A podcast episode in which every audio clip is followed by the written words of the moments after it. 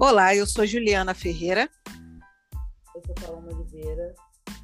E eu sou Cristiane Santos. E estamos dando início a mais um episódio de Nizinga Podcast. Falaremos hoje sobre esperança no caos. Porque, apesar de tudo que estamos vivendo, a esperança ainda resiste, assim como nós, não é mesmo, meninas?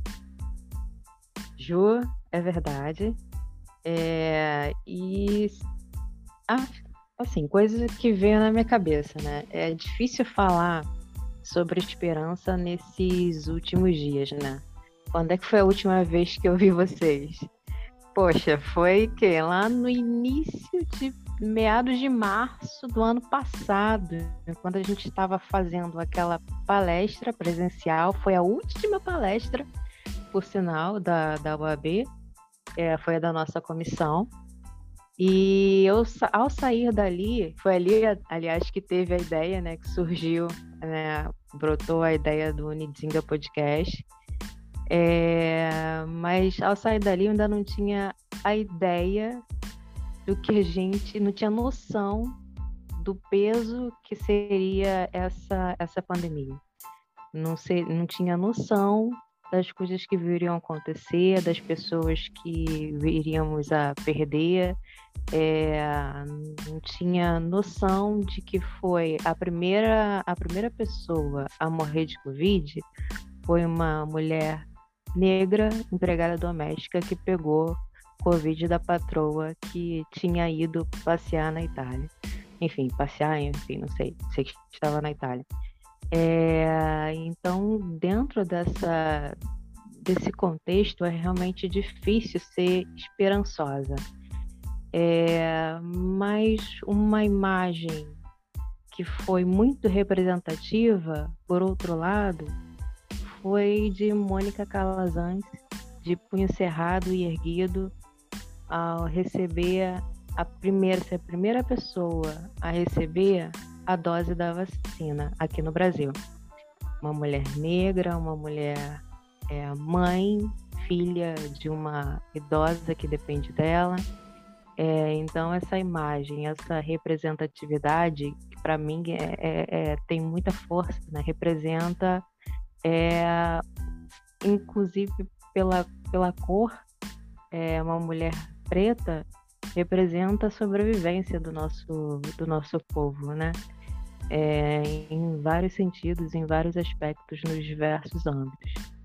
Então, é, essa imagem dessa mulher tomando a vacina de punhos cerrados e erguidos, realmente, para mim, tem uma representatividade muito grande e dá um sopro aí de, de esperança.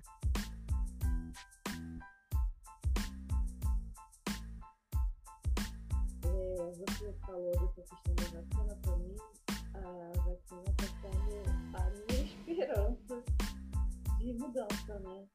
Porque realmente fica difícil a gente projetar alguma coisa quando a gente tem o vírus mortal e tudo mais, né? Então, para mim, a vacina está sendo algo que está me deixando com mais esperança de, né, mesmo que a gente saiba como que há um boicote por parte do governo federal com relação à vacina, né, com relação à saúde e à prevenção da Covid.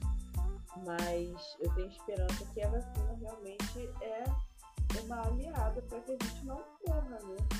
Para que as pessoas não continuem mais lotando os hospitais, porque ela tem essa função de não, não permitir que tenhamos sintomas mais graves. Né? E e aí pensando, né, pra frente, eu acho que não tem como a gente. É, como é que eu posso falar? A gente não tem como viver sem ter esperança, sabe? Porque senão a gente não se entrega, né? É, mesmo diante de todas essas situações que a gente tem, que a gente tem vivido, não projetar algo positivo para o futuro seria meio que já aceitar o que a gente está tendo deixar para lá, assim, né? Eu acho que é muito importante a gente ter uma visão minimamente otimista, né? Mesmo diante de todas essas situações. Porque senão a gente acaba se entregando e adoece.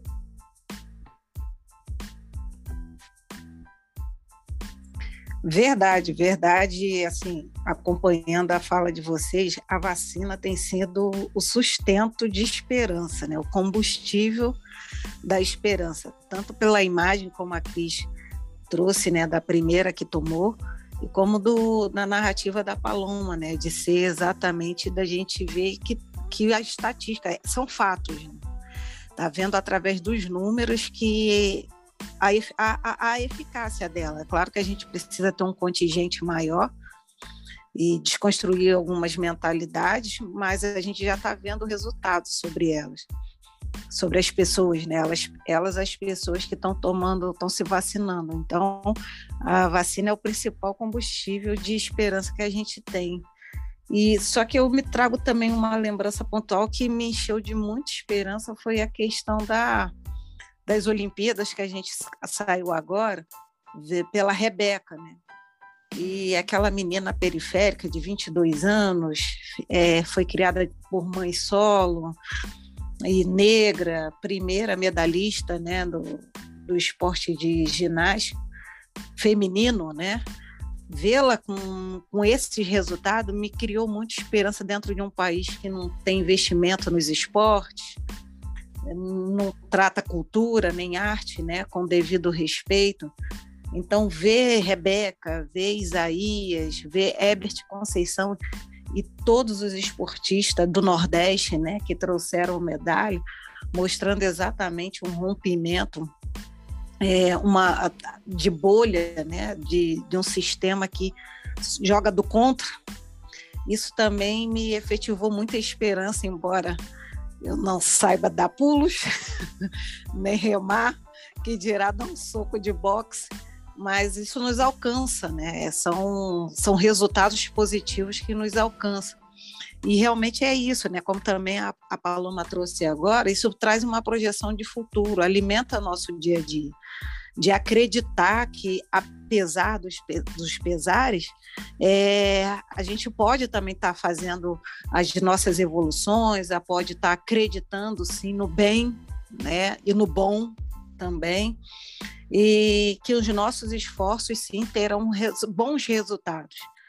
E ter isso é, ter, é manter um brilho de vida né, para a gente, né, na nossa resistência, né, no dia a dia. Então, acho que é, essa esperança do caos, a gente não pode perder esse olhar, esse olhar nessas, nesses acontecimentos, nesses fatos e principalmente em nós, porque todo, todos, todos esses acontecimentos, todas essas informações boas é, provoca exatamente, deve provocar né, também uma, um, um, um autoconhecimento, um olhar para que a gente é, se continue seguindo em frente, né?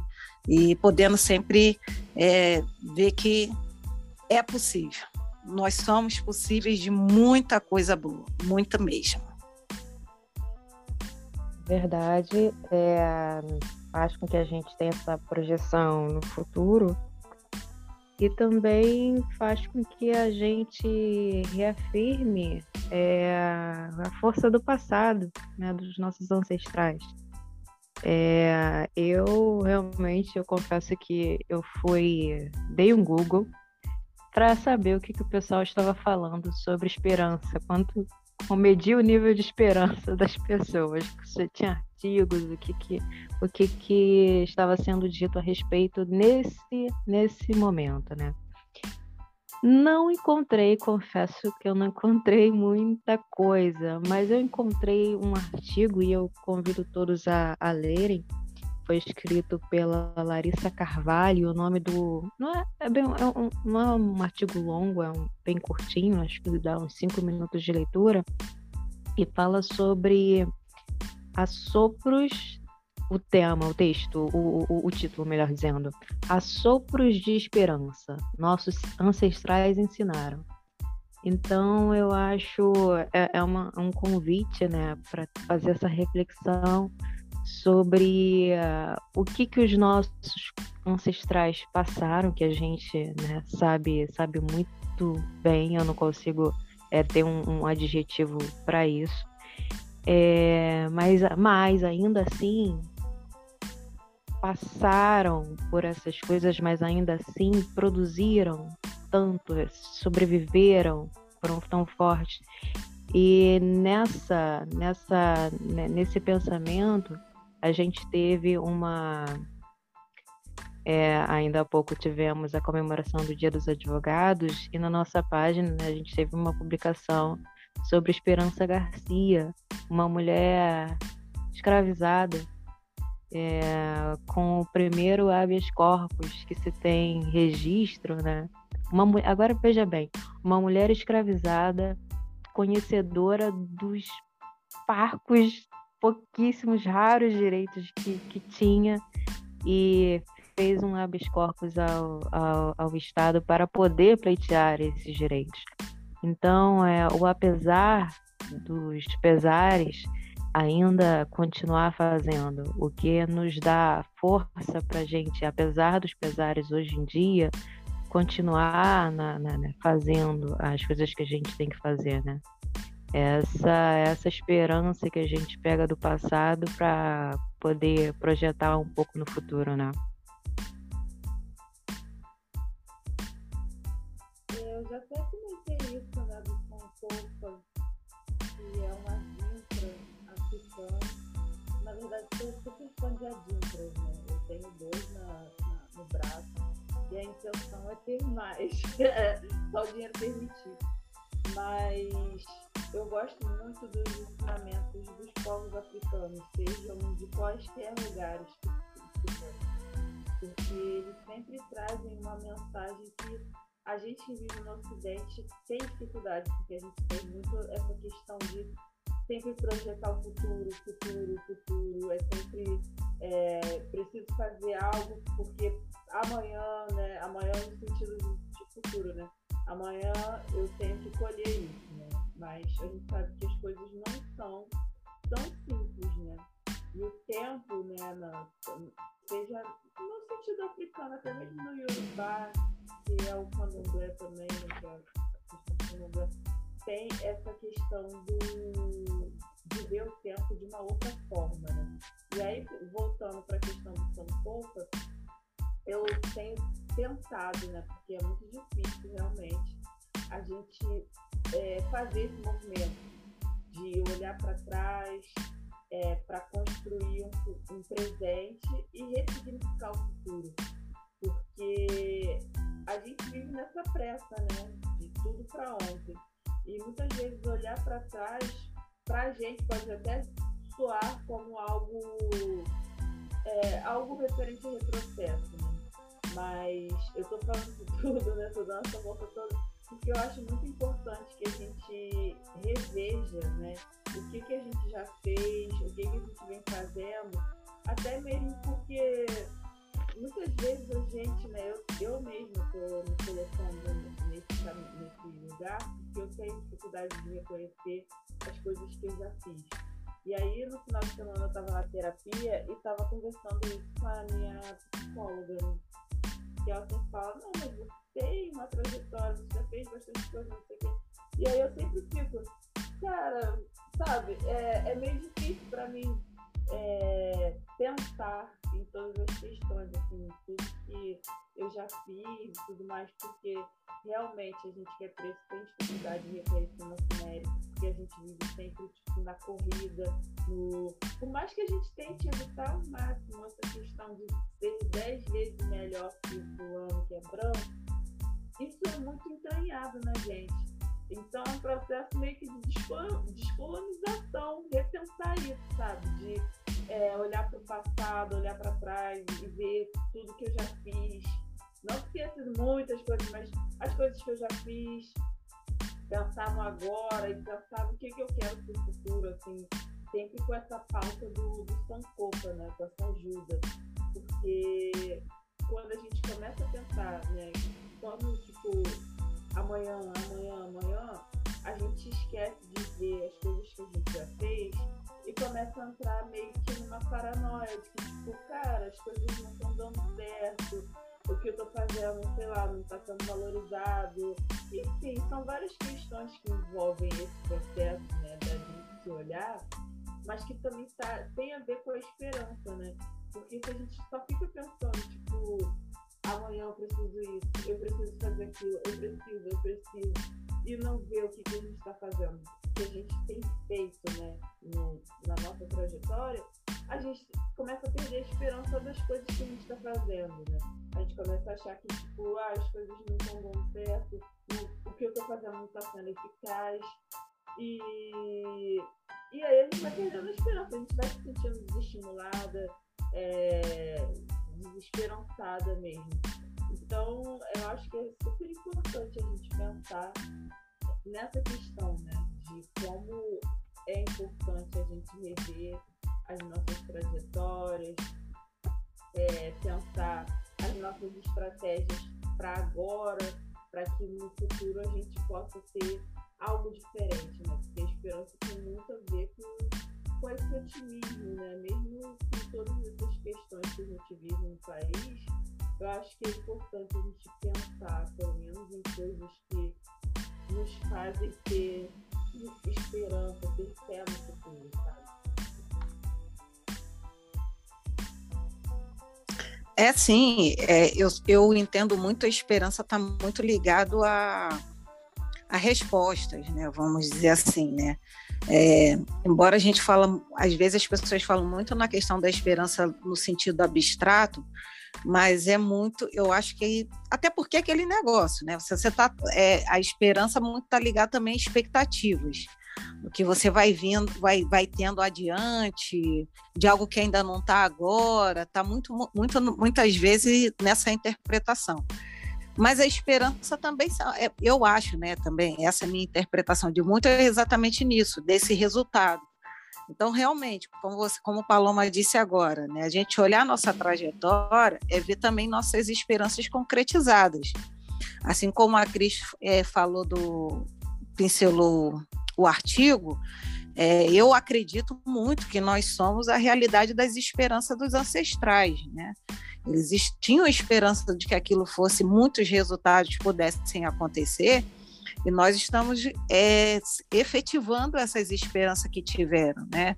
É, tanto ocupando espaço ou em algumas realidades. E, e, eu amplio até mais assim o meu pensamento quando falo em esperança. Essa semana mesmo eu estava conversando sobre isso, e realmente as últimas notícias, principalmente raciais, elas não são boas. Né? Essa semana a gente viu a história do, do senhor do mercado que teve que tirar a roupa toda, de uma influencer que foi é, incluída num grupo e, e foi ofendida. Enfim, não são. Ah, mas você pode perguntar, mas aonde tem esperança nisso, Juliana? Não é um sadismo, mas ver isso de alguma forma sendo posto para fora, porque nada disso é, é novidade, né?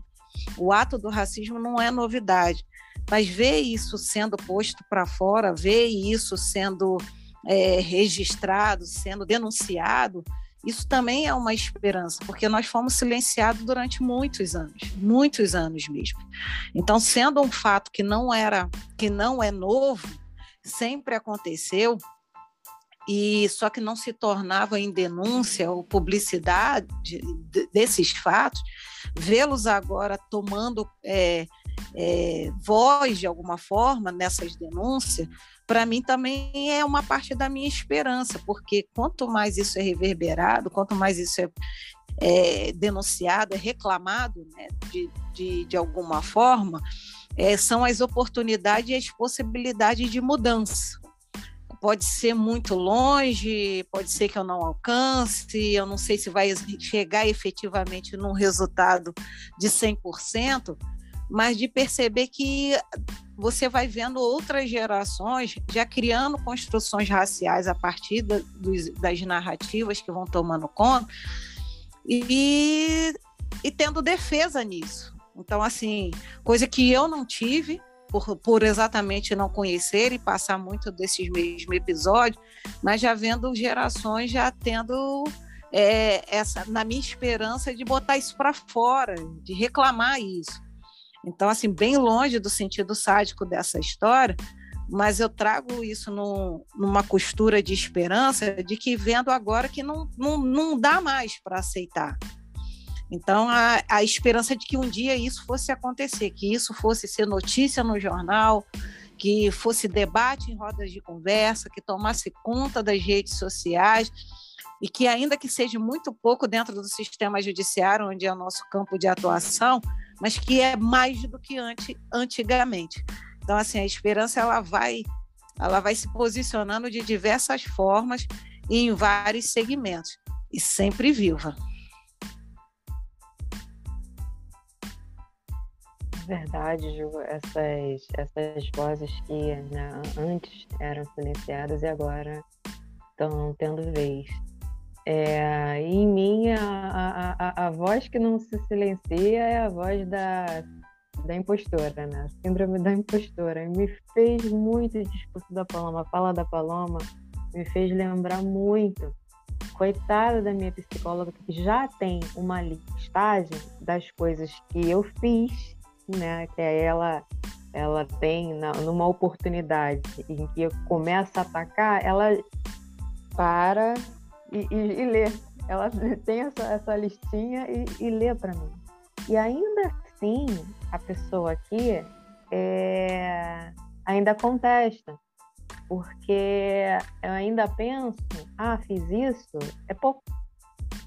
Ainda assim, eu mitigo eu, eu, eu não considero as minhas vitórias. É, então eu, eu, eu, sei muito bem é interessante, a gente já falou sobre isso até aqui, o de celebrar, celebrar até mesmo os pequenos passos, celebrar a, as nossas pequenas vitórias, o que, como, como podem ver, podem ouvir, é, para mim é difícil, apesar de eu ter essa noção, ter essa ciência, é difícil.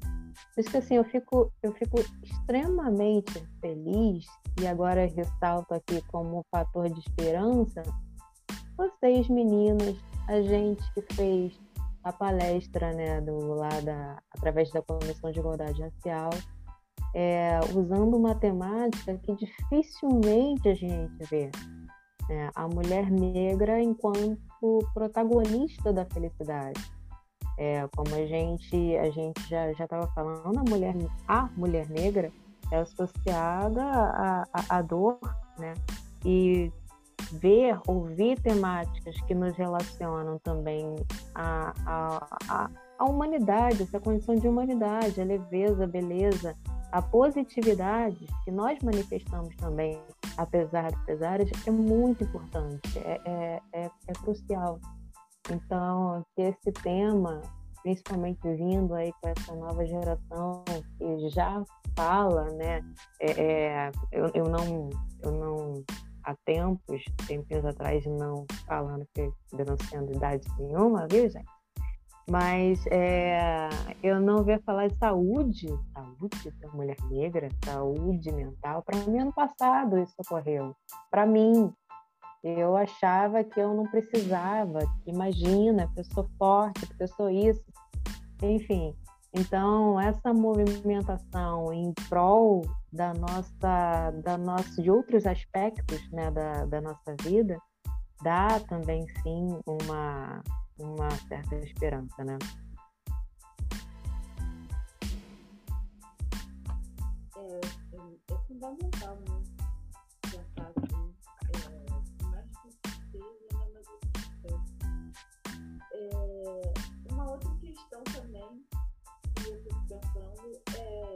Dou aula no ITA, né? E aí, esses dias saiu o resultado da prova da UERJ e alguns alunos passaram e outros já tinham passado também pelo SISU.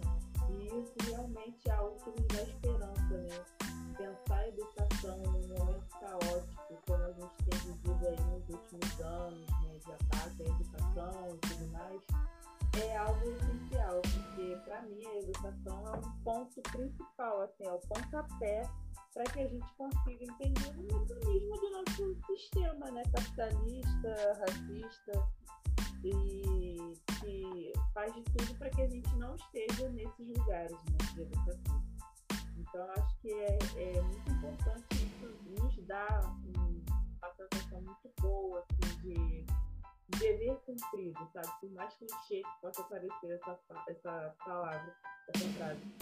Mas eu acho que é essencial a gente pensar numa educação racista, pensar na importância que é estarmos nesses espaços de educação, repensando uma nova pedagogia mesmo, sabe? Porque eu estava vendo que nesses lugares, nesses lugares não, né? Depois que teve a, a, a questão das cotas, a universidade, além de ter ficado mais diversa, ela também passou a ser um, um espaço de outros tipos de pensamento, assim, de pensamento decolonial mesmo, é, de repensar uma, a maneira como a história preta é vista também, porque a partir do, do momento que pessoas negras se inserem nesses locais, eles passam a estudar de uma outra forma, com o olhar deles mesmo, que eu acho que isso é essencial, né? A nossa história tem que ser contada de acordo com a gente mesmo. É... E é isso, assim, são várias questões que vão vão deixando a gente com esperança mesmo que a gente esteja vivendo nesse caos que é o Brasil, que é o planeta Terra, cheio de, de problemas, né? Que o capitalismo também, o homem branco, faz com que as coisas se tornem cada vez piores, né?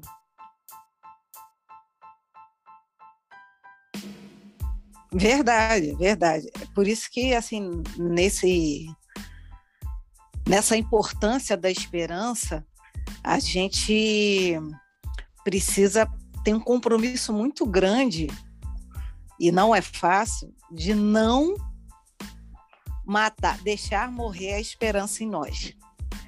Porque se é claro que assim, motivos não faltam para a esperança balançar, para a esperança diminuir, né?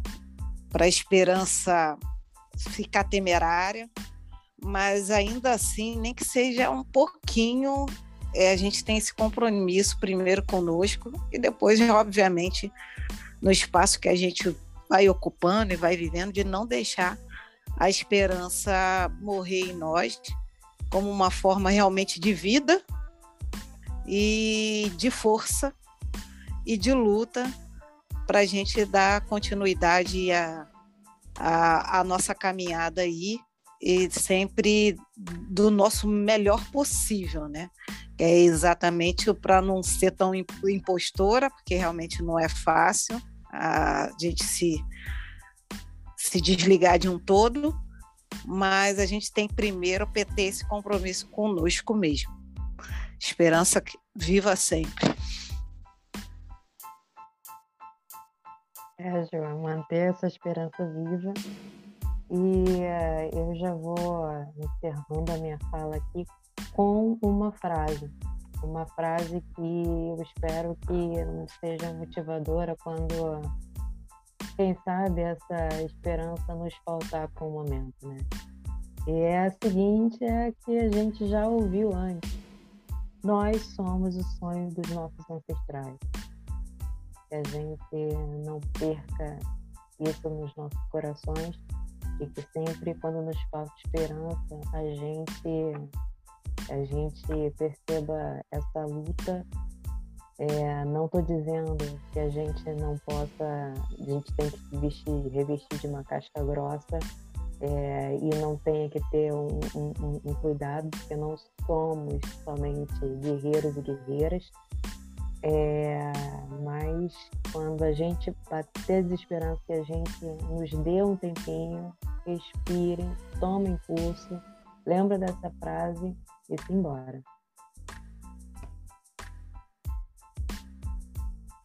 Lembrando a Capitão Evaristo disse, eles combinaram de nos matar e nós combinamos de não morrer.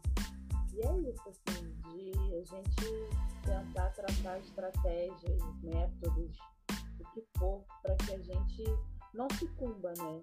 E não é no, no, no, sentido de que a gente tenha que aguentar tudo que nos colocam, sabe? Tudo que vai para os nossos ombros.